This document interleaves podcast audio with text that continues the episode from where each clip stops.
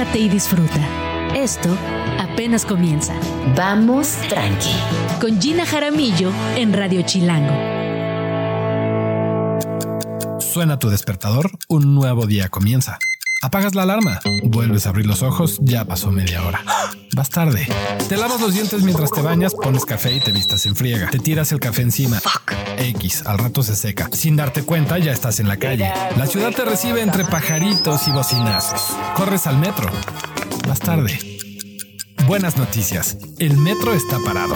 Perdiste 20 minutos, pero no importa. Consigues ganarle el taxi a alguien. Te subes, respiras. Qué bonito el tráfico de la ciudad. Te bajas, empiezas a caminar y escuchas a alguien decir, Ah, no pasa nada, les échale ganas, hija. vas tarde. No sabes si es reír o llorar. El día te mueve, la mañana te empuja y sin darte cuenta ya dieron las 11 y lo único que quieres es parar y que alguien te abrace. Por eso, aquí vamos tranqui. Buenos días, bienvenidos. A Vamos Tranqui, no lo puedo creer, dieron las 11 de la mañana, cuando es 11 de diciembre del año 2023 y estamos completamente en vivo desde Red Chilango, este show llamado Vamos Tranqui. Y el día de hoy tenemos planeadas... Planeamos varios temas que nos acompañan de la mano en esta recta final de diciembre, que nos llevan tranqui, que nos dan propuestas para eh, vivir esta ciudad de manera distinta, que nos convocan también a entender la cultura desde un ámbito más internacional, proyectos también que desde lo social, desde los derechos humanos, nos, eh, nos invitan también a colaborar desde donde quiera que estemos. Y el día de hoy vamos a platicar eh, del programa para líderes y gestores creativos y culturales mexicanos. Es una convocatoria del British Council y vamos a entender eh, y también aprender y un poco visualizar por qué hablar de arte contemporáneo y gestión cultural hoy más que nunca importa, porque desde ahí se pueden tejer distintas redes de apoyo, pero también es la posibilidad de generar proyectos concretos que literal impacten al mundo entero. Para esto estará Alejandra Montemayor, que además esta convocatoria es bien interesante porque reúne a diversas personas que se dedican a la gestión cultural en Edimburgo. Así que ustedes me están escuchando y tienen un proyecto cultural y tienen eh, algo que aportar con esta visión, pues quédense aquí en Vamos Tranqui porque se van a enterar de cómo se pueden ir a este pues a esta especie de convoco, eh, eh, colo- coloquio, coloquio, quise decir convocatoria, coloquio, dije convoquio, dije cualquier cosa. A este convoquio de cultura, así que quédense por aquí para que sepan qué hacer y cómo poder participar. Ya saben que se estrenó Willy Wonka este fin de semana. No saben los buenos comentarios que he escuchado de Timothy Chalamet. Ah, bueno, Timothy Chalamet. De hecho, nuestros compañeros de Sopitas lo entrevistaron. Chequen por ahí esa entrevista que la verdad quedó buenísima. Y de la película he escuchado los mejores comentarios. Pero también escuché que las salas no estaban llenas, al con las personas que hablé que no fueran poquitas, porque estuve en un convivio infantil grandote el fin de semana. Así que vayan al cine eh, y luego cuéntenme qué les pareció esta, esta nueva versión de Willy Wonka, inspirado en el libro de Roald Dahl con actuaciones estelares de Timothy Chalamet y otro grupo más buenazo. Eh, vamos a platicar de desde Agenda Chilanco acerca del Wonka's Magic World, una experiencia culinaria inmersiva. Y también, ¿qué creen? Llegaron los pingüinos a la Ciudad de México y de esto nos va a contar Carla Peckerman, quien trabaja directamente en Chilango Editorial y nos trae toda, toda la chisma. También hablaremos acerca de un proyecto que busca erradicar la violencia de género con PAN. ¿Cómo es esto? ¿En qué consisten las panas? Pues de esto nos contará Rosalía Trujano Ortega, quien es fundadora de este proyecto. Ustedes saben que esta ciudad es muralista, es una ciudad donde el arte nos convoca, el arte nos representa y el arte aparece por todos lados. Y tenemos una ruta de murales en la Ciudad de México que es preciosa y que además nos viene muy bien en estos días de vacaciones, en este diciembre que a veces tenemos un poquito de tiempo libre y podemos darnos el gustito de ir a descubrir nuevas posibilidades de arte en la Ciudad de México. Y para hablar del tour de museos en la Ciudad de México nos acompaña el día de hoy Carlita Chichil, mejor conocida como Carla Museos. Movida cultural. La cultura nos mueve. Qué buen lunes estamos teniendo. Y es que son las 11. Tenemos todo el lunes por delante, así que vamos a pasarla lindo. Y qué mejor que empezar con temas vinculados a cultura, a gestión cultural. Y qué mejor que temas en los que ustedes, quienes nos están escuchando, se puedan involucrar de manera activa. El día de hoy me acompaña Alejandra Montemayor Loyo. Ella es gerente de Economía Creativa del Departamento de, de Artes del British Council en México. Y hoy nos va a platicar acerca de una convocatoria muy particular. Ella personalmente cuenta con una sólida formación en gestión cultural. Eh, además, eh, está en temas de economía creativa, publicaciones electrónicas y cultura digital.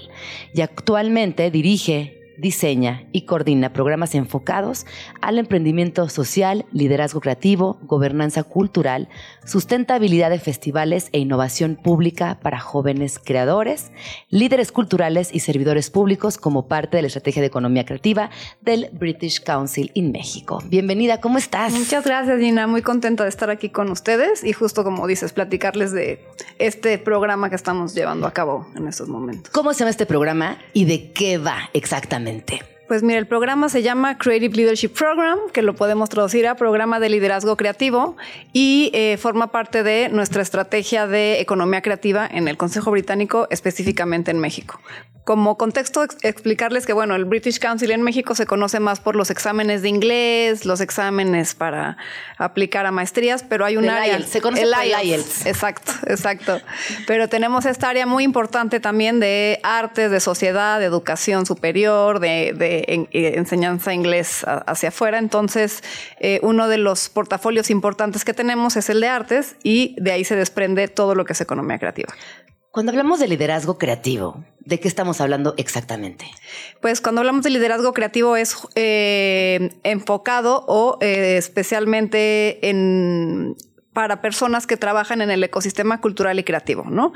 De pronto, a lo mejor, bueno, tú, misma, ¿no? Siendo un líder en, en, materia de radio y demás, eh, has estado en este ecosistema y puedes saber que, pues bueno, quizás haces muchas cosas al mismo tiempo, ¿no? Eh, tienes que difundir, pero tienes también que hacer el programa, pero tienes que ver costos y demás, ¿no? Entonces, eh, un líder creativo, pues bueno, tiene como que empezar a buscar estas herramientas, ¿no? Para poder sobrevivir, posicionarse, visibilizarse y de una manera asertiva, ¿no? De pronto, cuando uno va creciendo en estas áreas, pues te empiezas a sentir solo o no puedes delegar porque también los equipos son chicos, ¿no? Entonces necesitas pues justo esta creatividad de a ver, ¿no? Cómo hacer que este liderazgo sí se vuelva un tema que me beneficie en vez de que me empiece a drenar y yo me empiece a sentir, ah, ¿no? Este, pues sobre todo saturado, ¿no? De, de estas cosas. Pienso en todas mis amistades que se dedican a la gestión cultural y es verdad que hay un momento donde te sientes completamente solo, sola, en la soledad de la gestión cultural. Y hay una frase que, que a nosotros nos gusta de pronto implementar. ¿Y cómo vas? Pues aquí, ¿no? Remando en el Dubalín. Es como, ahí voy, ahí voy, ahí voy, pero nunca nos detenemos, que eso es lo más importante. Oye, este programa va por su quinta edición. ¿Cómo han sido estos, estas cuatro ediciones previas y cuéntanos qué sucederá en esta quinta y por qué la invitación a que participen gestores culturales y personas involucradas en las artes? Pues mira, este programa es uno de mis programas ah, ah, eh, personalmente que más cariño les tengo porque justo hemos podido como lograr eh, satisfacer un vacío que, tenemos dentro de la gestión cultural en México y del ecosistema. ¿no? Este es un programa que se especializa en darles herramientas a los líderes culturales y creativos en temas de liderazgo creativo, como mencionamos, pero también en temas de modelos de gobernanza. ¿no?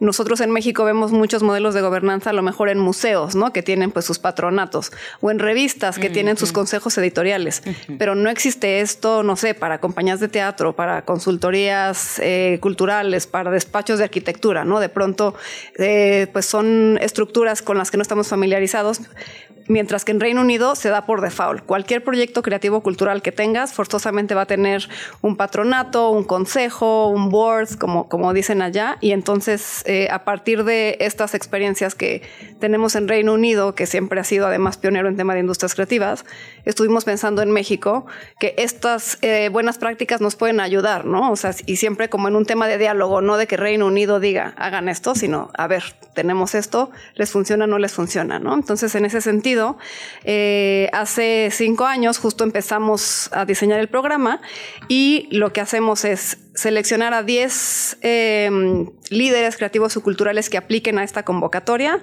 Pueden ser de cualquier eh, sector, ¿no? O sea, estamos abiertos mientras sea cultural o creativo. O sea, pueden ser festivales de música, galeristas, colectivas de arte, publicaciones. También, sí, literatura. Este, de hecho, el año pasado una chica que tiene una biblioteca eh, específica en artes visuales fue beneficiaria. Oye, voy a aplicar personalmente. Está increíble porque además, eh, si ustedes son seleccionadas, se pueden ir a Escocia, donde se lleva a cabo este summit o este encuentro, en realidad es un encuentro, del 11 al 15 de marzo. Entonces, la experiencia es completamente inmersiva, es fuera del país.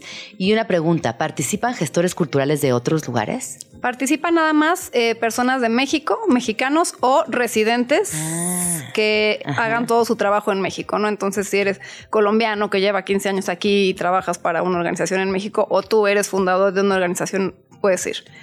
Y como bien dices, este es una residencia intensiva de una semana en donde llevamos a los participantes, en este caso a Edimburgo, en otras ocasiones los hemos llevado a Londres y en pandemia, pues bueno, fue este, en línea, pero duró un mes en vez de una semana, lo ah, cual también fue muy padre porque pudimos profundizar. Y ahí se les da conferencias, talleres, seminarios sobre estos dos temas, liderazgo y gobernanza, pero también la parte muy, muy, muy sólida y muy bonita que hemos visto es pues la red que haces entre mexicanos, ¿no?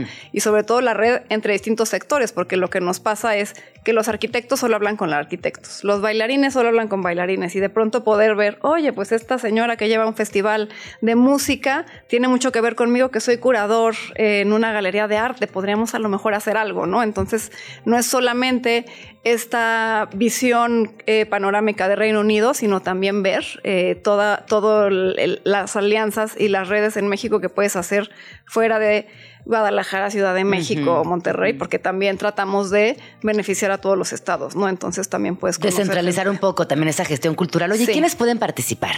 Pues pueden participar, eh, los criterios generales o deseables son personas entre 28 a 59 años que ya lleven por lo menos entre 5 y 10 años en el sector que se desenvuelvan que tengan un equipo a su cargo o que tengan un proyecto a su cargo o que tengan un puesto de, altos eh, medios, de mandos medios o altos, porque lo que nos importa es que puedan cascadear y difundir lo que aprendan, ¿no? O sea, entonces sí nos interesa como, como que tengan este tipo de perfil y también algo importante es que hablen inglés y que entiendan inglés porque pues bueno, todo es en Edimburgo en inglés, entonces sí necesitamos que puedan dominar el lenguaje, ¿no?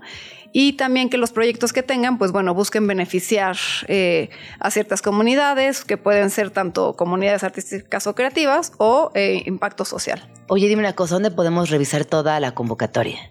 Eh, la pueden revisar en nuestra página web, en el British Council, eh, www.britishcouncil.org.mx, en la sección de nuestro trabajo en artes, y pueden aplicar todavía esta semana porque cerramos el lunes la convocatoria. Bueno, tiene una semana que es muy buena. Sí. Y nada más, esto ya es porque, porque me, por chismosa, la verdad. ¿Qué proyectos en las ediciones pasadas o qué dirías que es la disciplina que más ha participado? Pues lo que más han participado son eh, festivales, en general festivales. Es que esta ciudad es muy, bueno, el país es muy festivalero. Y, festivales de música, festivales de cine, ¿no? festivales de artes visuales, ¿no? En general.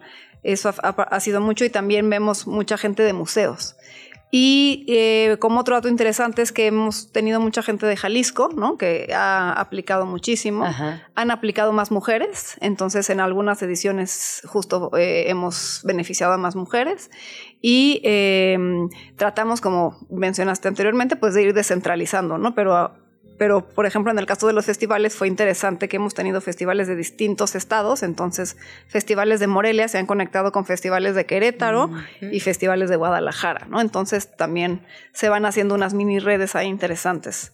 Qué increíble proyecto. Eh, entonces, recuerden, pueden aplicar hasta el día lunes que entra, o sea, tienen toda esta semana para eh, revisar la convocatoria, fijarse qué papeles hay que meter, qué les hace falta y entrar a la posible realización de este curso, este, este encuentro, donde además evidentemente tendrán mucho, mucho conocimiento nuevo y como dices, ¿no? La posibilidad de generar redes, que eso también dentro de la gestión cultural es fundamental para poder seguir posicionando, generando nuevos públicos y creciendo los proyectos. No, y sobre todo, este, una como gestora nos pasa mucho que no tienes tiempo nunca de reflexionar, porque siempre estás al día, tengo que sacar esto, tengo que meter esto, ya vamos a implementar, ahora hay que monitorear y nunca tienes ni siquiera un espacio de decir, bueno, ¿qué estoy haciendo bien? ¿Qué estoy haciendo mal? Y esta semana de verdad también es sanadora para uno como gestor o como artista de decir, wow, tengo este tiempo, eh, el British Council apoya con esto y puedo también ver que no estoy sola que la gente esté igual que yo y que podemos hacer. Oye, tengo una, pregunta, porque esto que tú dices de la gestión me suena muy familiar, demasiado familiar.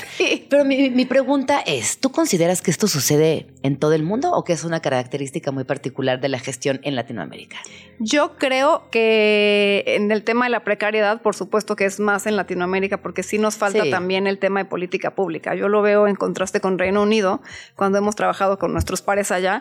Por supuesto que los modelos de gobernanza son por default, pero porque hay leyes que te ayudan a, que estas infraestructuras funcionen de algo, ¿no? Entonces yo sí creo que este es un tema que más allá de las habilidades que podemos ofrecer y los panoramas que podemos abrir, también hay que ir trabajando a la par con estos otros grupos que mencionamos al principio, pues que son los funcionarios públicos, ¿no? Entonces yo creo que estos líderes que van o, o que se encuentran actualmente en esto, eventualmente pueden también en algún punto de sus vidas ¿no? Eh, ir empujando leyes y política pública para que podamos salir de esto y, no sea pues una característica eh, compleja de Latinoamérica, sino al contrario, podamos vivir más dignamente, ¿no? Totalmente. Pues muchísimas gracias por venir a Vamos Tranqui. Busquen la convocatoria y ¿dónde te podemos seguir a ti, Alejandra? ¿No estás compartiendo eh, pues bueno, en realidad no tengo muchas redes, más que en LinkedIn me pueden buscar también si tienen dudas de la convocatoria. Alejandra Montemayor Loyo, tal cual, British Council, ahí me, buscan y eh, con, gusto podemos conectar. Pues ahí está. Muchísimas gracias. Eh, Alejandra Montemayor es gerente de Economía Creativa del Departamento de Artes del British Council en México. Cuídate mucho, gracias por venir. y qué, qué linda convocatoria. Así que anótense porque sí vale mucho, mucho la pena. Estás escuchando Vamos Tranqui con Gina Jaramillo en Radio Chilango.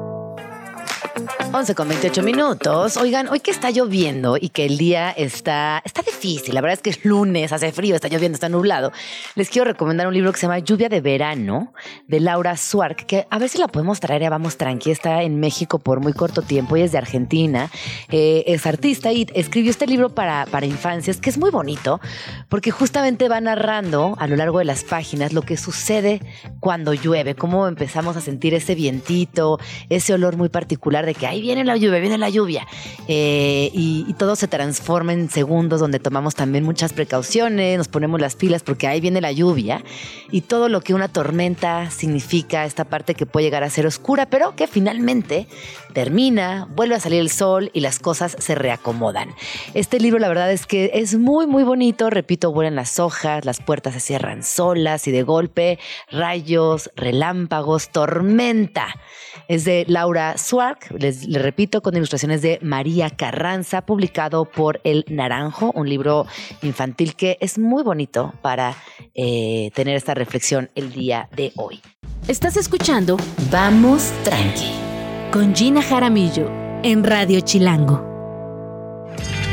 11 con 33 minutos. Seguramente habrán visto por ahí que durante el fin de semana se viralizó un clip donde Kalimba, eh, quien es eh, cantante, estuvo en la onda vaselina y desde hace algunos años eh, pues es cantante solista, tuvo unas declaraciones muy poco afortunadas donde hablaba acerca de, híjole, de ciertas cosas como hombres incompletos, cosas inexistentes, términos que no existen, mujeres fuertes, que ninguna mujer es atraída por un debilucho, etcétera. Pero más allá de Kalimba, creo que este es el pretexto perfecto para entrarle a la conversación e incluso analizar por qué muchas personas en este país siguen pensando de tal manera. Y digo muchas personas porque me tomé el tiempo de ver los comentarios y me encontraba con muchas reacciones positivas diciendo, ay, cito, se tenía que decir y lo dijo hasta que alguien tiene el valor de aceptar las cosas como son. Y en realidad eh, creo que es importante que hablemos de esto. Y para analizar el tema, me acompaña mi queridísima Catalina Ruiz Navarro, y es periodista y filósofa colombiana, vive aquí en la Ciudad de México y es directora de la revista Volcánicas y autora del libro Las mujeres que luchan se encuentran. ¿Cómo estás, Cata? Bienvenida, vamos tranqui. Ay, feliz, muchas gracias por esta, esta invitación. Quisiera estar contigo en cabina, pero bueno, el fin de año es ajetreado, entonces acá estoy para uno de mis temas favoritos, que es cultura pop y feminismo. Cultura pop y feminismo. Vimos esta, esta viralización, esta conversación. Eh, primero, antes de entrarle al tema e ir analizando punto, punto por punto, me gustaría saber tu opinión, Cata. Mira, mm, sobre todo pienso que esto que Kalimba está diciendo es muy interesante porque es un, un resultado como un síntoma de unos discursos que se están moviendo en Internet muchísimo. Yo creo que TikTok está lleno de historias sobre cómo debe ser la energía femenina, qué es estar en tu energía femenina, tu energía masculina, cosas que tienen que ver con eh, ser una mujer de valor, un hombre de valor, son como unos discursos neoconservadores eh, que se están metiendo en las redes sociales que no son nuevos, que son más de lo mismo, pero en otros formatos. Claro. Y lo que él aquí está repitiendo es algo que se está diciendo en redes, que vamos a estar escuchando en las casas, eh, en las calles, en las esquinas, en las reuniones de Navidad. Eh, porque definitivamente hay una discusión social sobre el lugar del género en este momento en nuestras vidas. Entonces, creo que él es simplemente un eco de eso. Oye, ¿te parece bien si vamos a escuchar estos segmentos y vamos comentando para que tengamos más a la mano y, con, y, también el público sepa exactamente de qué estamos hablando? Vamos con este primer segmento donde habla acerca de los hombres incompletos. Hoy en día estamos queriendo quitarle la masculinidad al hombre, considerándola tóxica un hombre que no tiene la capacidad de ser violento no es un hombre completo. Hombres completos. ojo, los hombres incompletos no existen. Por favor, primero que nada, esto es un invento, no existen. Además, me parece muy interesante que hable de esa capacidad para la violencia.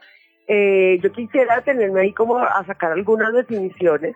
Eh, y tenemos que separar violencia de agresividad, porque todas las personas, todos los animales vivos, de hecho, pues tienen una capacidad para la agresividad que en ciertos momentos es necesaria para la supervivencia, que puede ser un instinto, eh, defender tu comida para que no te la quite alguien más, cosas así, pues los animales que son carnívoros pues tienen que matar.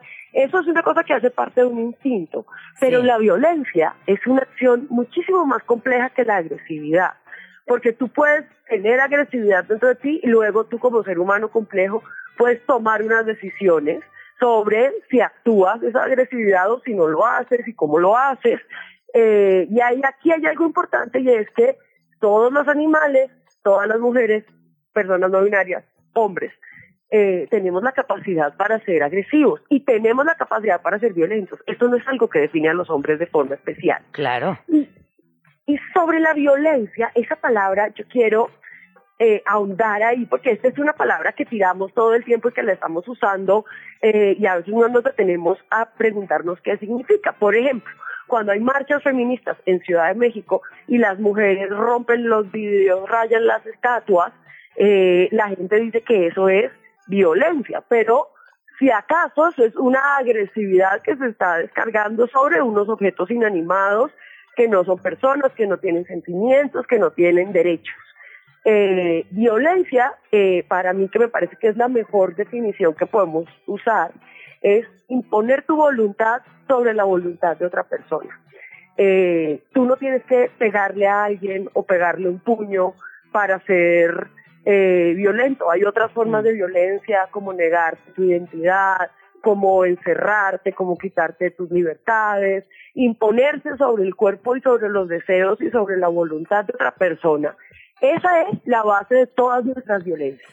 Y eso se puede expresar de forma física, de forma emocional, eh, de muchas, muchas, muchas maneras, no solamente con un golpe. Claro. Y entonces hagamos esa salvedad antes de arrancar.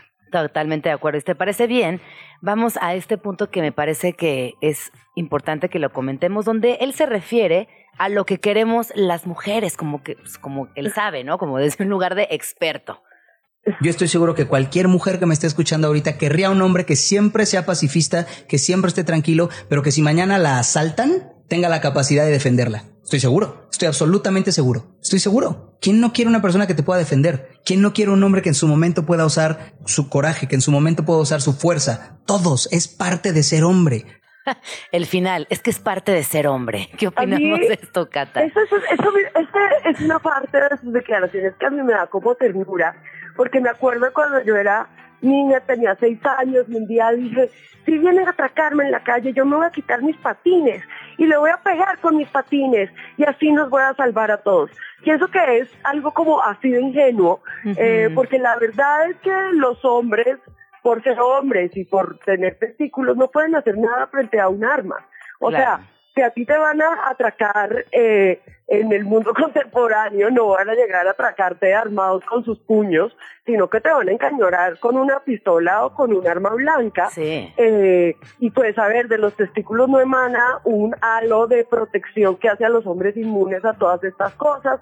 En una situación como esas, eh, estamos en igualdad de condiciones, mujeres y hombres, en términos de que podemos responder y además también me parece muy chistoso esto que crea que los hombres del común, incluso él mismo, tienen la capacidad para responder con su fuerza y su cuerpo y quitarle a alguien la pistola o, quitarle la navaja como sucede en las películas. Eso es absolutamente irreal. No, y la gran mayoría de los hombres eh, que viven en nuestro mundo capitalista con trabajos de oficina escasamente pueden correr una cuadra sin ahogarse. Eh, entonces, pues la verdad es que un hombre promedio no va a tener esas capacidades. Si las tuviera, digamos que estás aquí con un Rambo eh, de nada le van a servir cuando lo encañonen con una pistola en la cabeza. No, y a mí también me parece eh, que anula como la posibilidad de defensa de una mujer. No solamente es sexista, sino que, bueno, hemos visto infinidad de videos donde en medio de una situación polémica, un asalto o algún conflicto, el hombre sale corriendo. O sea, como que el nivel de sexismo de esta frase sí me parece preocupante, Cata. No, y la idea de que yo necesito que alguien me proteja. Mira, yo lo que necesito es tener un país seguro en donde yo pueda ir por cualquier lugar sin necesidad de que un hombre, un policía, un extraterrestre, un robot me proteja. Claro. Eh, de eso no se trata, o sea, entonces ahora tenemos que andar con un guaruro a todas partes porque supuestamente eso nos va a defender, eso nunca ha defendido a nadie. a nadie, y por favor vamos a escuchar el siguiente clip que me parece que conecta muy bien con esto de que eso nunca ha defendido a nadie. Vamos a escucharlo un verdadero hombre es el que tiene la capacidad de ser violento, pero no lo utiliza. Pero su dominio le permite el no utilizarlo. Eso es un verdadero hombre. Si tú le quitas la masculinidad, no estás teniendo un hombre completo, estás teniendo, eh, dijo un wimp, ¿no? Estás teniendo un debilucho. Y seamos honestos, ninguna verdadera mujer es atraída a un debilucho. Esa es la verdad. Verdadera mujer. Hijo. ¿Qué, ¿Qué, pensamos de esto, Cata? De entrada, una verdadera mujer. Wow. Además, eh, es que por eso me parece tan fuerte la idea de que las mujeres ante este tipo de cosas somos débiles. Eh, nosotras vivimos unas vidas que están atravesadas por una cantidad de riesgos están en todas partes, que están en nuestras familias y nosotras nos pasamos nuestra vida tratando de esquivar, esquivar y afrontar esos riesgos que los hombres ni siquiera se imaginan. Pero hay algo que a mí me parece muy interesante que hace como eco de cosas que han señalado varias teóricas feministas que tiene que ver con esta homologación de la masculinidad con la violencia. Claro. Eh, Rita Segato, eh, por ejemplo, dice que los ejércitos y las estructuras militares son como unas máquinas de producción y de entrenamiento en la masculinidad en que buscan quitarles cualquier sensibilidad, eh, incluso voy a decir humanidad, a esos soldados para convertirlos en perfectas máquinas de guerra a través de unos procedimientos muy crueles, humillaciones públicas, eh, violencias, violaciones, forzarlos a participar en violaciones en grupo, en violencia contra otras personas. Y entonces empezamos a decir que esa es la masculinidad. Pero mira que esto no tiene nada de natural, porque si esto fuera natural, a ningún soldado lo tendrían que entrenar para ser un soldado que es como el máximo de la masculinidad. Eh, si esto fuera natural, a los hombres no les tendrían que decir desde chiquitos, no llores, o tienes que ser así para que la gente te reconozca como un hombre. Y entonces eso viene con un montón de ansiedades.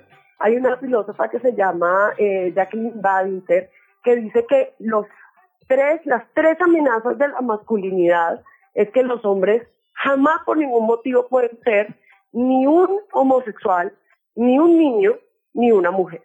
Y entonces todos los ataques, mira que aquí él dice, Claro. un debilucho, Sí. que es un homosexual o un niño. o sea, niño. eso es lo que te quita la masculinidad y a lo que más le temen eh, lo- los hombres masculinos, pues, y por eso mira que el albur, toda la lógica del albur es decirte, eres un niño, eres un, un homosexual, eres una mujer, porque ese es el mayor insulto. Claro. Eh, pero resulta que ninguna de esas tres cosas son malas. Ser mujer es fabuloso, ser niña es increíble y ser homosexual también. Entonces, hay una cosa de replantearse la masculinidad y de volverla a pensar no desde un lugar de violencia, que es una tarea que les toca a los hombres, que no la han querido hacer porque de pronto eso implica deshacerse de unos lugares de privilegios pero que definitivamente no es una cosa esencial de la masculinidad, esto es un entrenamiento colectivo que les hacen a los hombres en la violencia y luego les dicen, para que tú pruebes tu masculinidad, cuando uno le dice ese reto a un hombre, ¿cómo la prueba? Pues siendo el mero mero. ¿Y esto cómo se prueba? Entonces se prueba con violencia, Claro, con sí. dominación sobre alguien más. Entonces le pegan un puño a la puerta, le pegan un puño a una persona, imponen su voluntad sobre alguien más para demostrar que tienen esa fuerza. Pero Claro. yo pienso que es hora de que los hombres empiecen a desi- desidentificar su masculinidad Sí. con la violencia. Hay muchas formas de masculinidad que no están amarradas a la violencia y hacia allá tendríamos que ir como sociedad. Ojalá que así sea, Cata, y ojalá que así sea pronto. Ese también es un llamado para quien nos está escuchando, se lleve esta reflexión y empiece a accionar lo antes posible. Muchísimas gracias, Cata. Nos vemos pronto aquí en la cabina, pero Sí. no quería dejar pasar este día sin platicar contigo y también hacer un llamado pues a la elocuencia, a repensar también términos como masculinidad, violencia, eh, tantas cosas que hemos aprendido el día de hoy. Así que muchísimas gracias, Cata, por tomar esta llamada y nos vemos pronto aquí en la cabina. Maravilloso, nos vemos muy pronto en diciembre y pues un saludo a toda la audiencia que nos está escuchando, especialmente a los hombres eh, que se sienten personas masculinas pero que también se sienten cansados de este cliché tan dañino y tan nocivo para sus vidas, las nuestras, las de todos. Sin duda. ¿Dónde podemos seguirte, Cata? Eh, a mí me pueden seguir como Catalina por Dios en Twitter y en Instagram, pero prefiero que sigan mi trabajo en Volcánicas Revista, arroba Volcánicas Revista en Instagram y en TikTok y arroba Volcánicas Red en X, lo que antes era Twitter. Muchísimas gracias. Te mando un abrazo enorme. Cuídate mucho. Un abrazo para todos allá en cabina. Son las 11 con 47 minutos. Vamos a escuchar la agenda chilango. Puro planazo para esta ciudad. Y regresamos. Agenda Chilango. En Vamos Tranqui, siempre hay plan. Agenda Chilango. El Museo Franz Mayer presenta la exposición No por Natural es Sostenible, experiencias desde el arte popular. Una muestra que nos hace comprender más a fondo sobre la problemática del consumo y el arte a través del montaje y diversas piezas artísticas populares que exploran lo que hay detrás de los procesos y materiales de diferentes artesanos. Además, nos propone posibles soluciones a este gran problema que nos atraviesa como sociedad. El museo está abierto de martes a domingo y la entrada cuesta 85 pesos por persona con descuento a estudiantes. Agenda Chilango. Llegó una nueva exposición al Museo del Objeto. Mente sana, cuerpo sano. Esta expo recorre a través de más de 3.000 objetos el nacimiento de los medicamentos más importantes para la historia de la humanidad, las disciplinas ancestrales, el desarrollo de la cirugía y la evolución de los laboratorios farmacéuticos. Podrás encontrar desde antiguos artefactos quirúrgicos, como la mascarilla que usaban para anestesiar, pasando por las primeras pastillas anticonceptivas hasta las extrañas campañas de marketing de algunos medicamentos que incluían figuras religiosas y cancioneros. No te pierdas esta interesante expo abierta de martes a domingo. Agenda Chilango. ¿Alguna vez soñaste con descargar toda tu furia rompiendo cosas? Breakout es la experiencia donde podrías lograrlo.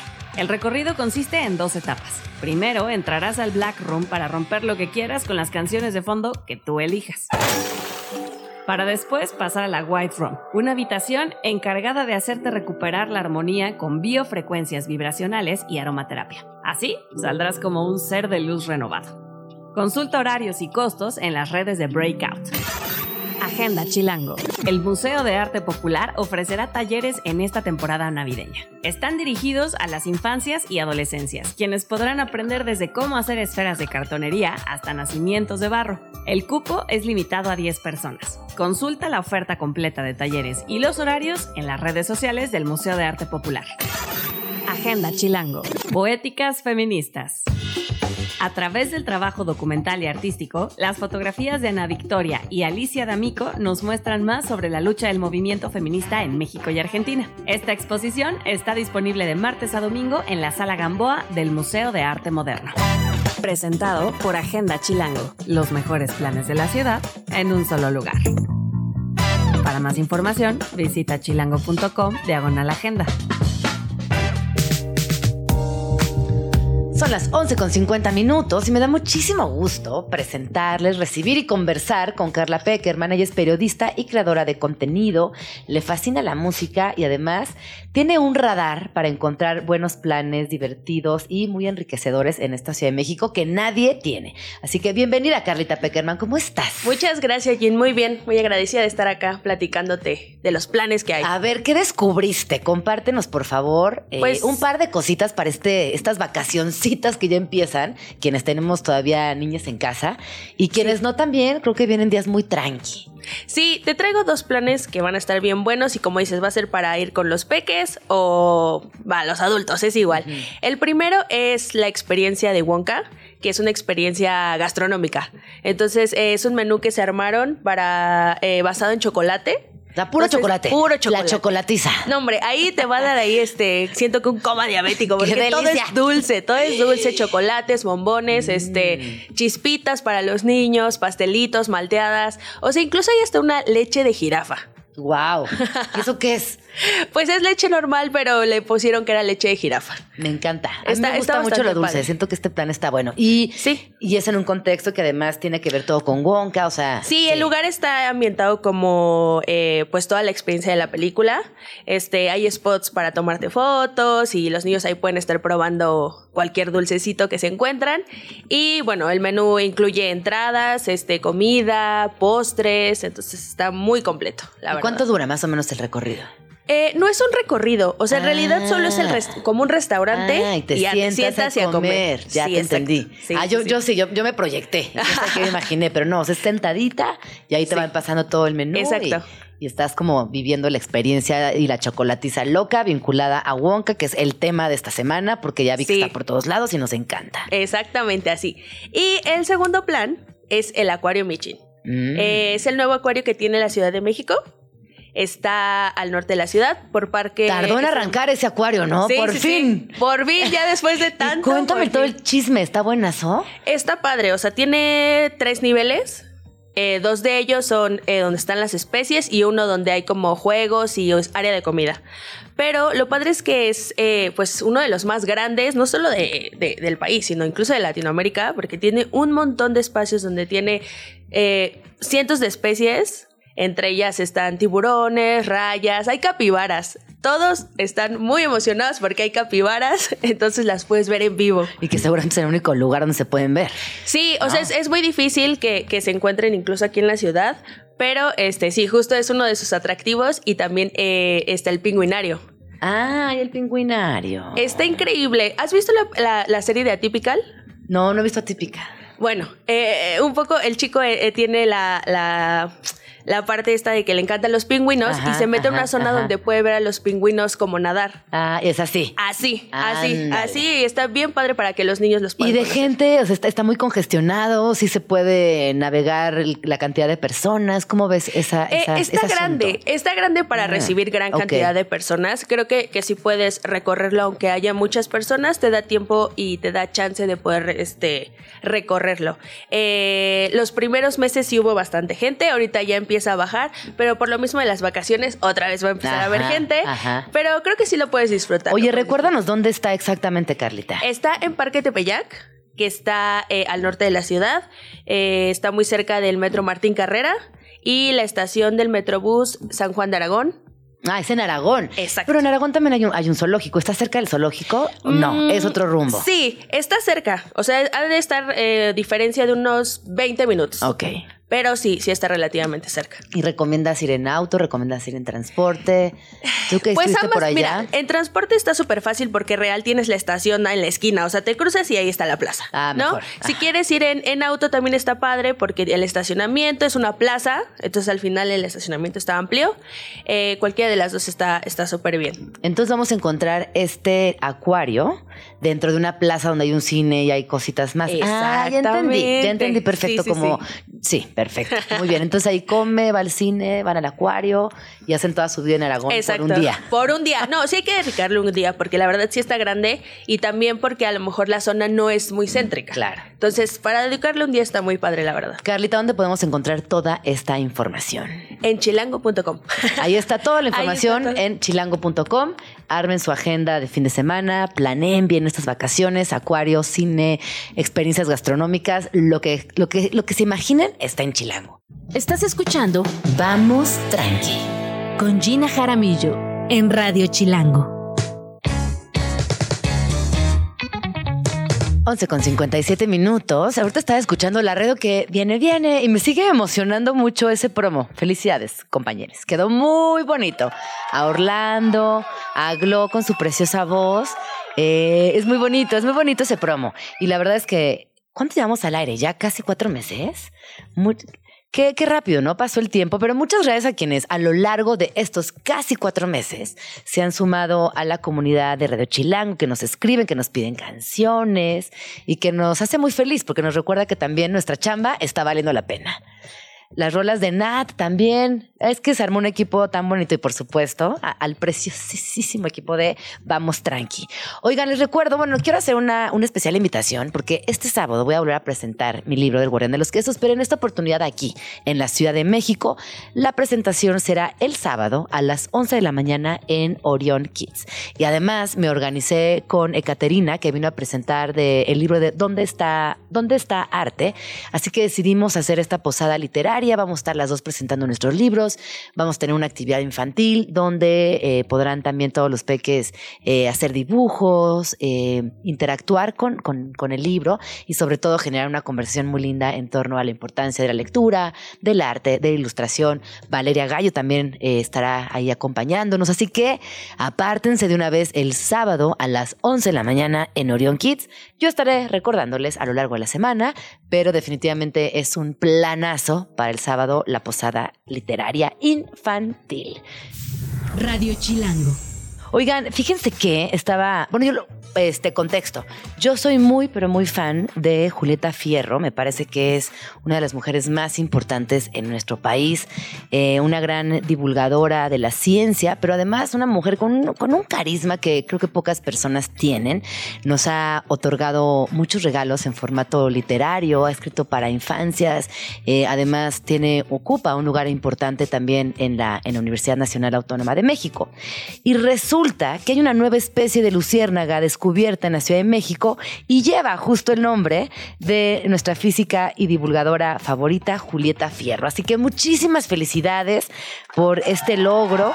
Eh, les voy a, les leo. En 2022, digo en 2023, perdón, con motivo del Día Mundial de la Luciérnaga, organizado por la Asociación Fireflyers International Network y de la realización del segundo Festival de las Luciérnagas México, se decidió lanzar una convocatoria bajo la temática Mujeres Mexicanas Ilustres.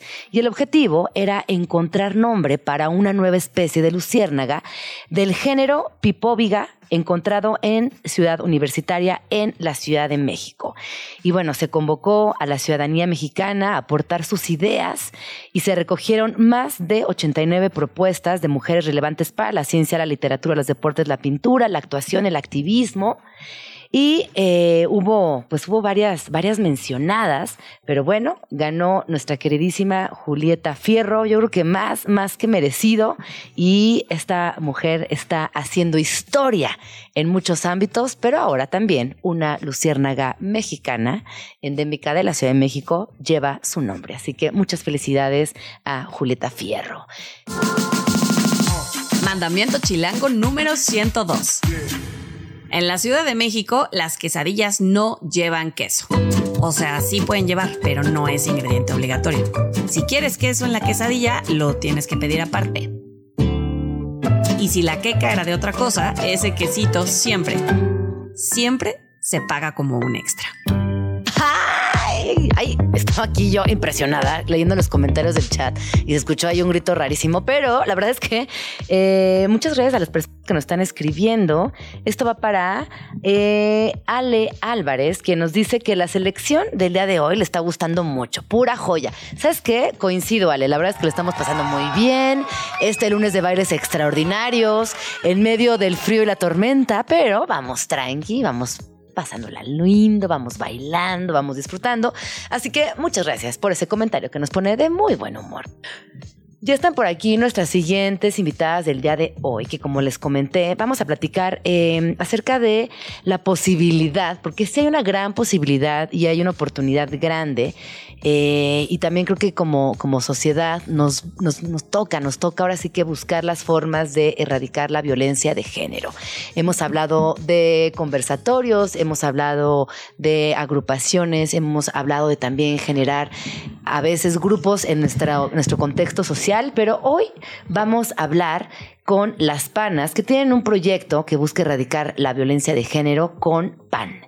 Y para hablar de esta hermosa iniciativa y este proyecto que me parece alucinante, me acompaña el día de hoy Rosalía Trujano Ortega, Ortega ella es fundadora y directora de Las Panas, Cohesión, Cocción, es psicóloga y además cuenta con una maestría en trabajo social por la UNAM, así como una especialidad en el modelo de intervención epistemología de la complejidad ética y comunitaria.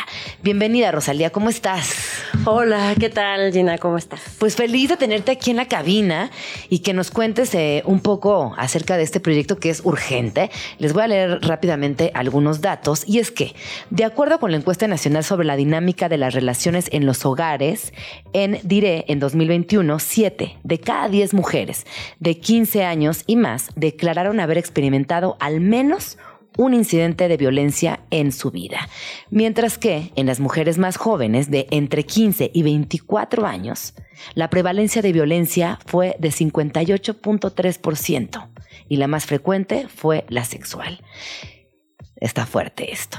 Está muy fuerte, Rosalía. Y desde 2016, la organización civil, las Panas Cohesión Cocción, trabajan de manera integral para contribuir a erradicar la violencia de género, principalmente en mujeres de escasos recursos. Y lo hacen a través de la implementación de un modelo propio que incluye sensibilización, acompañamiento psicológico individual y grupal, así como la capacitación en técnicas de pan artesanal. Qué increíble. La verdad, de entrada, muchas gracias por hacerlo. Em, a veces nos quedamos mucho en la conversación y en la abstracción de la violencia y lo que sucede en nuestro entorno y nos lamentamos desde un lugar de poca acción. Así que desde ya, muchas gracias por hacer esto posible y que nos cuentes cómo, pues cómo, cómo se ha generado, cómo se ha desarrollado y en qué están hoy por hoy con este taller de pan con perspectiva de género. Pues muchas gracias, gracias por la invitación, antes que nada. Y bueno, pues sí, eh, las cifras son alarmantes, son, eh, digo, no, no es para menos que todas las mujeres salgamos a las calles en cualquier oportunidad que tengamos, ¿no? Sobre pretexto del 8 de marzo, 25N, pero bueno, ahí se ve la exigencia de que necesitamos cambiar nuestras realidades, porque en realidad son números, pero yo cuando venía para acá, o sea, como cuatro tipos me, o sea, me dijeron como cosas de acoso sexual, ¿no? Entonces también lo que se vive diariamente, pues bueno, eh, no se refleja en las cifras, pero es una realidad también sumamente alarmante, ¿no? Y bueno, pues Las Panas, eh, a reacción de esto, surgió en el 2016, sí, por una iniciativa propia de cambiar esta situación, ¿no? O sea, de poder decir, bueno, basta y si las instituciones y otras personas no están haciendo nada por nosotros, pues nos toca pues a nosotras mismas, ¿no? Poder generar espacios de cambio. Y entonces, pues en las panas... Eh, hacemos eso, creamos redes entre mujeres para poder identificar, porque es importante identificarlo primero, eh, las violencias de género. ¿no? Hay mujeres que viven toda su vida con pues estos tratos, ¿no? Y es cotidiano. No, y también creo que es muy importante entender que parte de la violencia que es sistémica es muchas veces va de la mano de la violencia económica y en un momento dado, cuando logramos tener esa independencia económica, también podemos liberarnos de muchísimas cosas. Y aprendiendo a hacer cosas, generando un producto que podamos comercializar, es una salida eh, muy clara que a veces cuesta dar ese paso o no sabemos ni por dónde empezar ni a quién acercarnos. Y aquí en Las Panas, además de que van a aprender algo, algo manual, van a poder tener la capacidad de generar una economía personal. Van a contar con acompañamiento terapéutico grupal y acompañamiento terapéutico individual, lo cual es fundamental. Sí, y justo va en el reconocimiento de estas violencias, ¿no? A veces hay muchos programas, afortunadamente, de acompañamiento a pues a salir, ¿no? De estas violencias como pues los em, refugios, están las lunas, pero también qué pasa cuando ya no tenemos herramientas o de las primeras cosas que se cortan cuando se vive violencia son las redes y también pues existe mucho la violencia, como bien dices, como económica, ¿no? La dependencia económica a la persona agresora, ya sea pareja o sea también familiar. Entonces, eh, nosotros vamos de complementar eso, ¿no? O sea, como de justo no solo acompañarlas en reconocer esta violencia y estas herramientas con las que ya cuentan, sino una herramienta más práctica para poder eh, crear sus propios recursos, que igual no van a ser, uy, ¿no? Los, los, los, millones, pero ayudan y sobre todo algo pasa en nuestras cabezas, ¿no? Como de, bueno, ya soy capaz de hacer este producto. No, claro, totalmente. Hay algo de la que, que, que, evidentemente cuando estás en un ambiente violento, eh, súmale la depresión, súmale la ansiedad, la preocupación, si hay, si hay hijes, por ejemplo, en la familia. Y aquí en Vamos Tranqui hemos platicado con psicólogas, con varios grupos y colectivas de acompañamiento y es eso. Una vez que logras dar ese, ese paso hacia la independencia económica, es el primer paso de muchos otros que ayudan a descomprimir otras cargas. Cuéntanos, ¿este taller a quién va dirigido? Pues nosotros tenemos como varios targets, ¿no? Principalmente nos enfocamos en trabajar a mujeres en vulnerabilidad social empezamos a trabajar con mujeres de escasos recursos, em, eh, sobre todo en la zona centro. Nosotros nos hemos concentrado en estar ahí. Eh, primero comenzamos en la Merced, después nos mudamos a la Santa María la Ribera y ahorita estamos en la Avenida del Taller. Entonces siempre es ahí en la zona centro. Pero nuestros talleres no se limitan a estar en nuestro propio espacio, sino también hemos podido dar talleres eh, con mujeres privadas de su libertad en otros estados, con mujeres en situación de migración. Entonces, bueno, esos son principalmente nuestros abordajes, ¿no? O sea, con talleres gratuitos. Y pues de ahí sabiendo y partiendo de la premisa de que todas las mujeres en cualquier condición vivimos violencia, porque como dices, o sea, la violencia es estructural. Pues entonces también tenemos talleres que los, les decimos como abiertos al público, en los cuales pues también abrimos convocatoria y las mujeres que pueden pagar, pues pagan por ellas mismas, por otra mujer que no puede pagar. Y pues también hacemos como la misma metodología que es como hacer pan pero en el tiempo del leudado y en el tiempo en donde se mete al horno pues nosotras damos una temática en específica no justo el sábado tuvimos un taller de rosca y cierre de ciclos en, esta, Ay, qué bonito. en estos talleres. ¿Y qué platicaban? Danos, imaginemos que estamos en un pedacito de tu taller. ¿Qué pasa exactamente? Terminan de hornear el pan, bueno, están horneando el pan y mientras tanto se ponen a, a compartir. Sí, horneamos el pan y ya cuando hacemos la masita y se queda ahí reposando una hora, pues convocamos a pues trabajar con nosotras, ¿no? En este caso fue mm, un poco reconsiderar lo que había pasado en el año, cómo lo habíamos vivido, qué queríamos recuperar y qué queríamos dejar, ¿no? Entonces, parece sencillo, pero la verdad es que se mueven muchísimas heridas, ¿no? Pero también muchísimas fortalezas de, ah, pude lograr esto, pude lograr el otro, o sea, quiero compartir esto con las demás, ¿no? Y entonces empieza una especie de espejeo entre todas, ¿no? Nosotras nos vemos como facilitadoras, las, las panas, las integrantes del equipo, nos vemos como facilitadoras de estos procesos. Entonces, eh, dejamos que hablan mucho, que compartan y bueno, retomamos una vez que ya se dio el pan, lo, en este caso formamos la rosca, ponemos la costrita, todo, lo metemos al horno, bueno, reposa otro rato, lo metemos al horno y en esos momentos pues seguimos recuperando lo que hemos trabajado, ¿no? Y eso lo hacemos con técnicas muy lúdicas, como por ejemplo hicimos un fanzine, cada quien hizo un fanzine entre todas, ¿no? Recuperando como cómo veían el año, este año, ¿no? El año que están cerrando. El color, las texturas, los olores. Y nosotros tenemos una analogía que nos gusta mucho desde que iniciamos el proyecto, que fue, es que así como sucede la alquimia en el pan, sucede la alquimia en nosotras, ¿no? O sea, como esos cambios. Y Aquí es una sola sesión, pero con las mujeres que convivimos cerca de tres meses por lo menos, en donde les damos el acompañamiento individual, grupal y también las acompañamos en prácticas, si ellas desean, en otros espacios panaderos, en empresas, para que puedan conseguir también un empleo como más digno, porque justo intentamos sensibilizar a estas empresas en cuestiones de éticas laborales, violencia de género. Y bueno, los cambios a nosotras nos han sorprendido mucho, es algo que hemos sistematizado, pero la verdad... Em, da sentido, ¿no? Claro, no, este por supuesto. Oye, Roselia, yo hoy te estoy conociendo en persona, lo cual me, emociona mucho, pero ¿cómo fue tu tránsito de la psicología y, del trabajo social a específicamente gestionar este proyecto que está vinculado con lo gastronómico, pero que además tiene un montón de herramientas eh, que aplicas ahí, pero pudo haber sido costura, o pudo haber sido bordado, o pudo haber sido baile.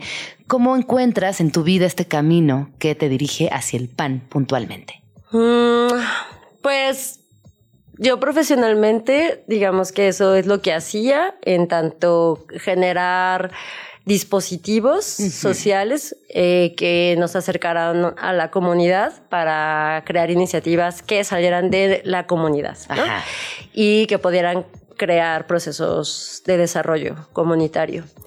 Eh, primero trabajé con infancias, luego trabajé con juventudes en diferentes estados y estar con mujeres sí fue un proceso personal, o sea, sí fue una necesidad de poder convivir con otras mujeres, porque pues todas llevamos un proceso, ¿no? Entonces yo, por supuesto... Todas tenemos nuestra huella. Sí, no, o sea, por supuesto yo fui esa mujer de, ay, me llevo mejor con los hombres, porque no sé qué. Pero esas fuimos todas en nuestra generación. Sí, total. Y eso ya en la vida adulta y gracias al feminismo feminismo, bendito feminismo, tantas cosas tan hermosas que nos ha dado. Pero aquí sí quiero hacer una, una, una pausa qué lindo poder reconocer que ya no somos esas chavas de ahí, que todo el tiempo estábamos enfrentándonos. Y yo también, me llevo mejor con los hombres. ¿Por qué cosa tan, tan extraña? Claro, sí. Patriarcal, obviamente. Bien patriarcal. Y, y, es bien bonito lo que dices también, porque bueno, ese es un trabajo constante, ¿no? Es un trabajo, y, y, lo trabajamos mucho en las panas, de estarnos espejeando, de estar parando. En las panas somos puras mujeres y es una apuesta política también, pero no es sencilla, ¿no?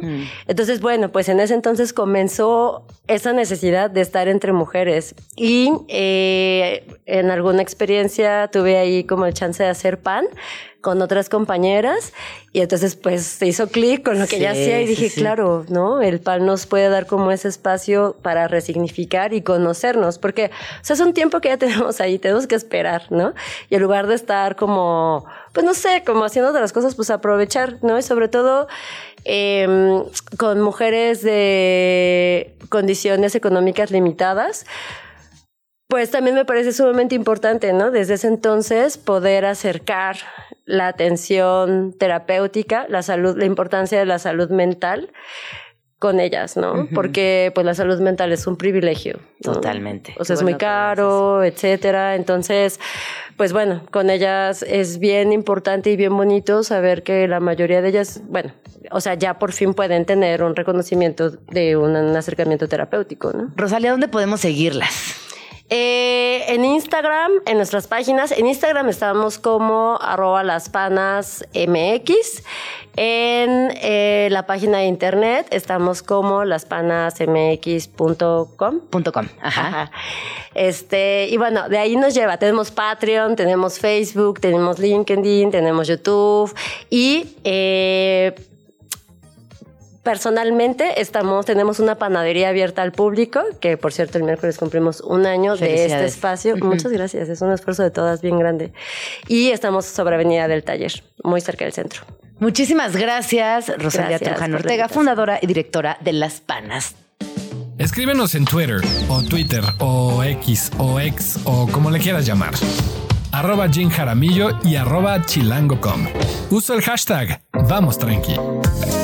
Se está luciendo Doña Luisa el día de hoy con las rolas, ¿eh? La verdad es que está logrando lo imposible y es que en un lunes nublado con frío nos lo estemos pasando increíble, bailando en la cabina, cantando, este, mucha carcajada. Así que muchas gracias por esa selección musical tan chida. Oigan, y seguimos con temas chidos. Hablando de cosas chidas, seguimos con temas muy chidos. Ustedes saben que esta ciudad es muralista por excelencia, tiene una tradición pictórica importante. Y no me dejarán mentir que es de una ciudad, es de estas ciudades donde volteas y hay un secretito, hay una cosita nueva. Todo el tiempo estamos rodeadas, rodeadas de arte, de también de una proyección cultural y creativa muy histórica. Y hoy vamos a platicar acerca de algunos murales que deberían de conocer, visitar y anotarse que están aquí en la Ciudad de México. Y para darnos esta ruta tan precisa, me acompaña aquí en la cabina de Vamos Tranqui, Carla Chichil, mejor conocida como Carla Museos. Es difusora cultural y apasionada de los museos, además de una gran divulgadora cultural. Bienvenida, Carlita, ¿cómo estás? Muy bien, Gina, con frío. Con frío, tres Muy- capas y todo. Ay, grité, Sí, sí, Dios, sí. Dios, Dios, es que me emocioné, me emocioné. Muchas gracias por la invitación. Qué gusto estar aquí otra vez. Oye, este, entre capas nos veremos. Me encanta. Oye, pero me encanta el tema que traes el día de hoy que tiene que ver con murales. Es muy bonito. ¿Cómo, cómo, este, iniciaste esta ruta y por qué te llamaron la atención los murales? Pues en realidad yo creo que no es como tal una ruta, sino como hablar de estos murales que en alguna vez en la vida hemos visto. Digo, lo que acabas de mencionar, Ciudad de México es la cuna del muralismo mexicano y también creo que se puso de moda hace algunos meses este, este tema de muralismo, San Ildefonso, que también fue como muy visitado. De hecho, parte de los murales como escondidos que mencionas es que reencontraron un mural de Siqueiros en San Ildefonso. Entonces, como que también todo esto regresa a la plática. Y pues justo hoy quiero... Ah, bueno, hay como- otro de sí. Siqueiros en Tlatelolco que yo me acabo de entrar hace muy poquito, que justo al lado de la Plaza de las Tres Culturas hay un gran mural de Siqueiros. ¿Cómo Y yo no crees? sabía, me enteré apenas y ya me urgirá verlo. Ahorita estoy Hay que ir a esperando verlo, justo en las vacaciones para ir a conocerlo. Isaac Torres nos trajo esta información. Y creo que hay algo con los murales que nunca terminas de conocerlos o llega un amigo y te cuenta de uno nuevo o llega una amiga y te platica que fue al mural de siempre pero encontró algo distinto. Entonces eso los hace infinitamente ricos. Claro, además, bueno, todo- toda la historia que a veces tiene detrás, ¿no? O sea, justo el primero que quiero mencionar, yo creo que es uno que todos ubicamos y si no, este, por favor vayan, que está en el Museo del Palacio de Bellas Artes, que es parte justo del acervo principal y que es el hombre controlador del universo. que si no lo tienen presente es este hombre, o sea, es un mural obviamente, bueno, gigante, ¿no? Un gran, gran formato, y aparece un señor como el centro, ¿no? Como ahí, Sí. este, pues sí, manejando, controlando. este, Claro, y, y como en la parte de arriba, bueno, en general, justo hablando de que controla el universo, tiene tierra, tiene gente, habla de la evolución. O sea, es un mural, creo que es muy, muy complejo.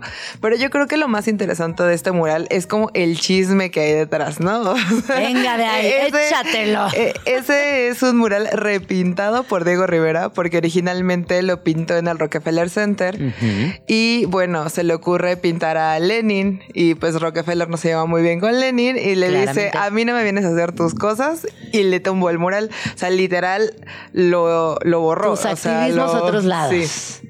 Y incluso pues era una comisión, ¿no? O sea, él no tenía que haber hecho eso y Diego Rivera, que también yo creo que se, se consideraba el hombre controlador del universo. Básicamente, sí, sí, este, sí. Decidió hacer esto y pues ni modo, o sea... Pero a ver, entonces explícame una cosa, la pieza que estuvo en Nueva York fue destruida en su totalidad. Fue destruida. Y de hecho, bueno, los bocetos los puedes ver en el Museo Nahuacali. Nahuacali, es lo que te iba a decir, los bocetos los acabo de ver en el Sí. pero no tenía muy clara esta parte de la historia. O sea, definitivamente lo anularon. Sí, totalmente cancelado total. O sea, una vez terminado. Todavía no lo terminaba, Ah, o sea, estaba, estaba como en proceso, pero cuando se dieron cuenta que ahí estaba Lenin fue, quítalo. No, pues no lo voy a quitar. Funado. Y entonces fue, bueno, lo quitamos nosotros, gracias. Y lo Entonces, trajeron a Bellas Artes. eh, lo repinta en Bellas Artes cuando comienza también toda esta situación de vamos a pintar murales. Que hecho también hay otra historia muy bonita que está Orozco justo pintando enfrente y él termina su mural como en un mes y medio y Rivera llevaba meses pintando y va y le avienta los pinceles y le dice, eres un flojo, ¿cómo no has terminado? Y tú tienes ayuda y yo tengo solo una mano, ¿no? Y entonces, bueno, pero obviamente el mural de Diego era muchísimo más complejo que el del maestro Orozco, yo estoy segura, pero era divertido porque se querían y se odiaban Pero al mismo eran, tiempo. así eran esos señores, ¿no? Se la pasaban como entre la bohemia y la pelea y, y- y la... Y, y como que todo lo hacían muy visible, muy públicos, ¿no? De los, de Sí. los muralistas se sabía mucho.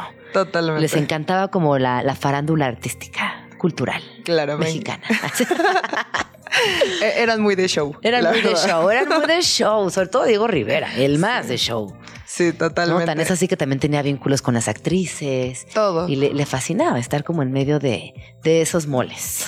Totalmente. Bueno, ¿qué más traes por ahí, Carly? Pues justo otro mural que yo espero que volvamos a ver pronto, no sé si tú pudiste verlo cuando estuve en Bellas Artes, justo hablando de Bellas Artes, fue el mural del Chilbalba de Rinalazo. Lo trajeron un ratito y es muy, muy interesante también ese mural porque justo Rina pinta lo que ella se imagina que es el inframundo, pero es muy interesante porque literal es su última obra y entonces al ser su última obra ella tardó mucho tiempo en hacerla y ella decía, ella se autorretrata en este mural y ella decía que no quería terminarlo porque sentía que si lo terminaba se iba a morir y sí pasó así. De hecho, ella muere dos días después de terminar el mural. Entonces, y hablando, y aparte es un mural del inframundo, ¿no? Y entonces es como muy Sí, icónico. Como que, como que ella de, de alguna manera también estaba trazando esta carta de despedida, ¿no? Puede ser. ¿Pero ser. enferma? Pues no, en realidad, no sé si tuviera algo como. Como que ella supiera, ajá, pero, ajá. o sea, sé que murió pacíficamente en su cama y todo esto. wow, esa historia está muy poética. Es muy lindo y además creo que también, o sea, como que la corona de, de, esta, de esta situación es que presentaron este mural en Bellas Artes y ella es la primera mujer muralista en Bellas Artes, ¿no? Porque todos los murales que hay en Bellas Artes son de hombres. Sí. Entonces eh, fue muy importante, de hecho estuvo hace un año en Bellas Artes y yo espero que lo vuelvan a poner y hay que hacer por favor una petición para que tengan a Rina en Bellas. Artes. No, pues que Rina, Lazo, la misma María Izquierdo, todas estas mujeres Exacto. quedaron muy al margen del muralismo, cuando eran parte fundamental del mismo movimiento. Pero una vez más, el señor Diego Rivera se encargó de generar esos márgenes y él decidir quién estaba dentro y quién estaba fuera. Hay muchas historias de esa época en México donde pues las mujeres simplemente no figuraron porque se, se tomó la decisión por estos mismos señores de Por no supuesto. hacerlo. No es que no hubieran mujeres muralistas, las había, pero quedaron al margen y desafortunadamente no solo en recintos como Bellas Artes, sino también de los libros de historia. Ah, totalmente. Hubo un rescate importante recientemente y varias historiadoras han estado encima de esta historia para poder darles luz a estas artistas que también son fundamentales. Y a voces femeninas de la historia, ¿no? O sea, Sí. siempre existimos Sí. las mujeres y tenemos Sí, voz. Pero en específico en este periodo, eh, obviamente hay mujeres muy visibles como Frida Kahlo, pero porque estaba muy cerca del círculo de poder. Y el círculo de poder era Diego Rivera and Friends. Incluso. Rina Lazo también, yo creo que ella disfrutó de esos de esas mieles de estar tan cerca. Tan digo, cerca. Pero María mujer- Izquierdo no, por ejemplo, porque no estaba, no era amiga, no le gustaba ir a la bohemia, pues no estaba. Efectivamente, justo ese es del otro mural inexistente que, te- que les quería platicar, que justo Venga es de esta ahí. historia de, Ajá. de, ay, te iba a decir Reina Lazo, no, de María, De María Izquierdo, Izquierdo. que ella iba a pintar un mural en Palacio de Ayuntamiento, que ahorita justo también es un museo en las escaleras, y ya tenía el contrato firmado, compró material, tenía bocetos, todo aceptado, y de repente Diego Rivera y Amiguis decidieron que no, que era un trabajo demasiado importante para una mujer. ¿no? Y eso es algo muy fuerte, ¿no? De hecho, ahí sale esta frase de María Izquierdo de es un crimen ser mujer y tener talento en México. Y pues no, o sea, se lo negaron, le dieron un mercado o una escuela, cualquier otra cosa, menos un, un espacio gubernamental importante. Sí. Y creo que también ahí puedes ver justo como esta mafia que existía en, en la pintura, ¿no? Sí. O sea, entre En la pintura y en las artes. A María Sí. Izquierdo se le negaron muchísimas posibilidades de ascenso y de, y, de, y de exhibición porque era incómoda, porque era una mujer que no estaba dispuesta a ceder, que no estaba dentro del mundo de Diego Rivera y Amiguis, ni en la fiesta, ni en los vínculos sexoafectivos, ni le interesaba en lo más mínimo. Exacto, sí, incluso algunos decían, o sea, imagínate eso, que era como, es que está fea. Y entonces por eso no puede hacer, o sea, por eso no es como de nuestros amiguis, ¿no? Esto sí nunca lo había escuchado y me estás rompiendo el corazón en mil pedazos. Sí, es, es horrible, es horrible. O sea, en algunos artículos que están como apoyando su arte, sí mencionan como, bueno, es que ella es físicamente poco atractiva y entonces, y tú así de, perdón. Wow. o sea, no, ¿por quién dijo que tenías que ser bonita o tener que ser, El no sé? patriarcado, hermana, el patriarcado. Claro, y es horrible. Y el es machismo. horrible. No, ayer, digo, un paréntesis, ayer estaba viendo Love Actually, de hecho me, me emocioné y como que compartí algo en mis redes y de pronto eh, me di cuenta que hay unos comentarios gordofóbicos muy, muy fuertes en esa película que más no tiene tanto, tiene 20 años, dije, wow, cómo eh, hemos normalizado tantas cosas. Pero bueno, regresemos al muralismo, Sí, sí, sí. María Izquierdo, Diego Rivera y Amiguis y los murales que tendremos que visitar en la Ciudad de México. Claro. Bueno, otro que también, eh, que a mí me gusta mucho, que también es de Diego Rivera. Siento que hay un botón que está Ay. aquí haciendo ruido. No sé, ya, ya, ya, ahí está, ahí está. ahí Ay, ya, perdón. Listo, listo, listo. Este es este que es el que tiene un museo, el Museo Mural Diego, Diego Rivera, Rivera, en el centro. Que justamente yo creo que es- lo- ya habíamos hablado, creo que de este museo, Siento que pero es un museo que yo creo que no está tan valorado como, Sí, como sí, se sí. debería, ¿no? O sea, este, este mural me gusta a mí por muchas cosas. Primero porque es como la pieza icónica de Diego Rivera que es donde está justo posadas, toda la historia. Él está pintado dos veces, la icónica Frida con el yin y yang. O sea, como que este mural es muy, muy lindo. Sí, sí, sí. Pero además como que también toda la historia, ¿no? Sí. O sea, cómo hicieron este rescate de, de este mural que estaba en un hotel eh, por el temblor del 85, cae el hotel, pero pudieron sacar esta pieza que es enorme intacta, o sea, no le pasó absolutamente nada y luego son- simplemente lo movieron y encima de él construyeron el museo, ¿no? Entonces yo creo que habla como de muchas cosas muy importantes. El contexto, no sé, está en la Alameda, también tiene muchísima historia por estar en la Alameda, pero te habla de la Alameda y de toda la historia de México. Sí. Entonces es como un No, caos. recuperación, conservación, este, arquitectura, todo lo que hay en torno a ese proyecto. Y ese museo es bonito, fíjate. ¿Qué tal nuestro amor con Diego Rivera? Ya sé. vamos y venimos, vamos y venimos. Pero es que no podemos no reconocerle que sí era un artistote. Claro, claro. De hecho, también es muy interesante porque en algún momento hicieron una exposición temporal también ahí y ahí pusieron a María Izquierda. Y dije, Ajá. ah, bueno, Ah, bueno. gracias. Exacto, No, o sea, está sí, bien. sí. Muchas gracias por reconocer. Justicia artística. ¿No viste la justicia poética? Justicia artística. Totalmente, me encanta. Sí. ese, ese me fascina. Ay, entonces, el- y ese museo, yo, yo, fíjate que creo que nada más he ido dos veces en toda mi vida. Es muy bonito, está en la Alameda, como más hacia una de las orillas, como llegando a, Reforma, ¿no? Está pegado al hacia ese lado. Ajá, está pegado al Metrobús, justo. Ahí de la, o sea, está el Franz Mayer y ahí pueden rápidamente eh, localizar ese espacio. Exacto. Y, y yo creo que también, bueno, además de, de ese mural, eh, también hay otros que me gustaría mencionar, que ese yo creo que sí es un poco menos conocido, que son los murales de Pablo Higgins en el Teatro del Pueblo. Que son lo máximo. Yo no me canso de ver esos murales. Me fascinan. Y es que además siento que esos sí están súper escondidos. O sea, es eh, son unos murales que yo, yo llegué ahí por metiche realmente porque vi una foto y dije, oh por Dios, ¿qué es eso? ¿Dónde está? No, porque más si no han visto estos murales, lo que sí tenía O'Higgins, a diferencia de los muralistas que hemos mencionado previamente, es que en la construcción de sus obras pictóricas tenía muchísimo detalle y tenía otras temáticas. Viajaba hacia la ciencia, viajaba hacia otros temas que no tenían precisamente que ver con historia de México y el folclore mexicano ni todo lo que ya venía muy recuperado en el muralismo. Él también asume temas como arquitectura, ingeniería, eh, hay algo de mística en su pieza, en sus piezas que son muy agradables también a la vista. La paleta de colores también eh, completamente sale de lo que hemos visto en otros murales. Claro, pero incluso también, digo, tiene unos tintes, seguimos hablando de, Diego Rivera, porque eran amiguis también, ¿no? O sea, de hecho, eh, O'Higgins felicita a Diego Rivera por justo este mural del hombre controlador del universo y él le dice, ay, ¿te gusta mi trabajo? Pues ven, vamos a, vamos a pintar.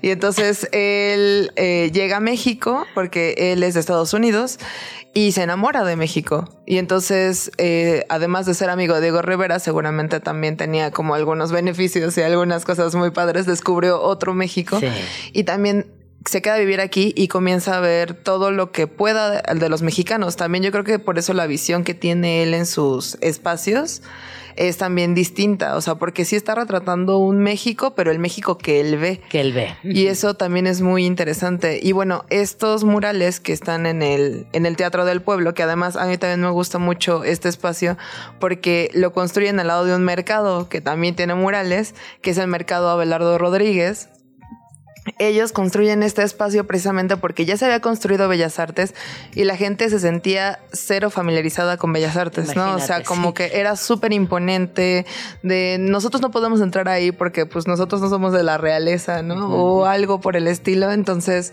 también yo creo que es muy bonito que exista y sigue existiendo el Teatro del Pueblo. Y entonces ahí también dicen, ok, vamos a ponerles a ustedes arte también. Así como Bellas Artes tiene arte, ustedes también van a tener arte. Entonces, tener estos que lamentablemente no los tienen tan cuidados como en Bellas Artes y de repente ahí hay, hay algunas situaciones, pero, pero yo les recomiendo por favor que vayan y pueden pasar. Hay una reja y si le dicen al poli, poli vengo a ver los murales, los van a dejar pasar sin ningún problema. Porque más afuera está lleno de ambulantes, ¿no? Sí. Sí, o sea, es que llegar ahí sí es bien complejo. Yo iba de chiquita con mi mamá. Gracias, mami, que me llevabas hasta allá. Qué bonito. Y me acuerdo que sí era, era, era un proyecto llegar porque hay mucho ambulantaje afuera y como que requieres mucha pues, ganas, ganas de ver los murales. Y, también conocimiento de dónde sí, Y como que siempre me acuerdo que ahora que lo mencionas, que mi mamá y amigas siempre estaban como mencionando que había que hacer algo al respecto, porque si no esos murales iban a perder. Yo una conversación que estaba ahí presente. Ahora que, que te escucho, recuerdo esa conversación con lo que tú estás diciendo ahorita, que no están tan bien cuidados. Sí, es, una, es una lástima. Digo, lo bueno es que el recinto sigue funcionando como teatro, es una biblioteca, también es una escuela.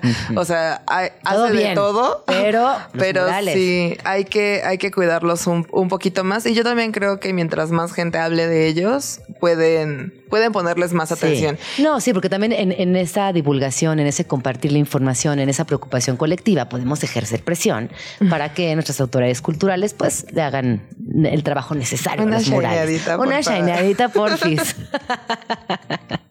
Y, también, bueno, justo hablando de, del mercado, en la parte de arriba también existen estos murales de dos pintoras hermanas estadounidenses, que son como las primeras mujeres que pintan. Imagínate, primero fueron las mujeres estadounidenses y luego las mexicanas en hacer un mural, que son las hermanas Greenwood.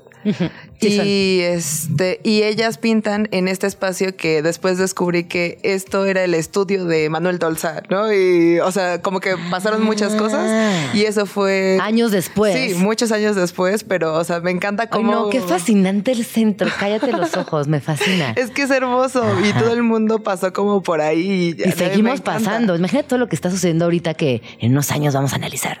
Ay, por favor. Y que lo van a pintar, por favor. Ay, por favor.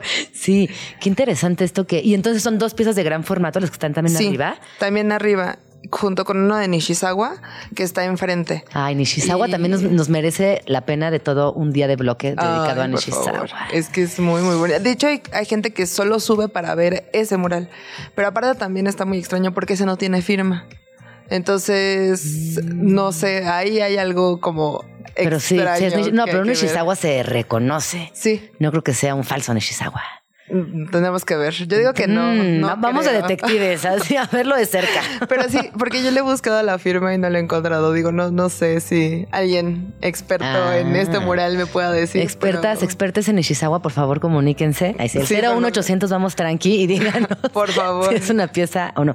Y solamente quisiera agregar uno que es de mis favoritos, que no está incluido en la lista, el de Carlos Mérida, este que está Ah, sobre insurgentes, eh, que es un, es, un, es un mural azul muy bonito, que ahorita estoy buscando el, el título correcto. Los danzantes. Abstracción integrada, Ah, historia de un mural viajero, que cuando vas sobre Insurgentes Sur está el mural de Carlos Mérida, que es de como mosaiquitos, es de Talavera, de hecho, Claro. y que es precioso. Y que también está en un lugar no muy visible y que a veces completamente pasa desapercibido. Cero. ¿no? Es O más, sea, yo solamente sé entrar a CEU cuando digo "Ay, a la derecha en el mural de Carlos Mérida, pero me lo sé porque así me aprendí yo la entrada. Claro. Pero pues sí, no está visible, no está como fácil de, de encontrar, pero échenle ojito cuando vayan por Insurgentes al mural azul de Carlos Mérida. E- Eso es precioso. Ay, muchísimas gracias, Carlita. Ven más seguido. Sí, claro. Te, te extrañábamos mucho. ¿Dónde podemos seguirte?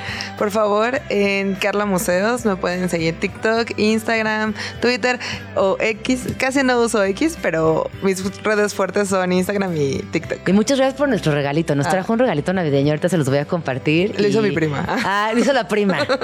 Ay, no. Carlita. Ay, Carla Museos, ¿por qué eres tan bella? Muchas gracias. Qué bonito Te quiero. Y que tengas un año muy lindo. Ay, Nos vemos pronto aquí en, en Vamos Tranqui. Hay que hacer una visita ya de Vamos Tranqui. Por Carla favor, Museos. por Eso favor. queda para un propósito de año nuevo 2024. Me encanta. Muchas gracias. Vámonos con esta canción, eh, más o menos bien. ¿Quién la canta? Un policía motorizado. Tengo que luego contarles mi experiencia en este show en el, en el teatro, no en el Esperanza Iris, en el otro, en el, en el Metropolitan. Ya les contaré, pero hoy no, porque hoy se acabó el tiempo. Nos escuchamos mañana en punto de las 11. Yo soy Gina Jaramillo. Disfruten su lunes. Vamos, tranqui. energía en partes iguales y todo va a estar más o menos bien. Ya nos vamos, pero nos escuchamos mañana aquí en tu oasis favorito de las mañanas. Vamos, tranqui. Con Gina Jaramillo en Radio Chilango. Radio Chilango, la radio que... Viene, viene, ¿eh?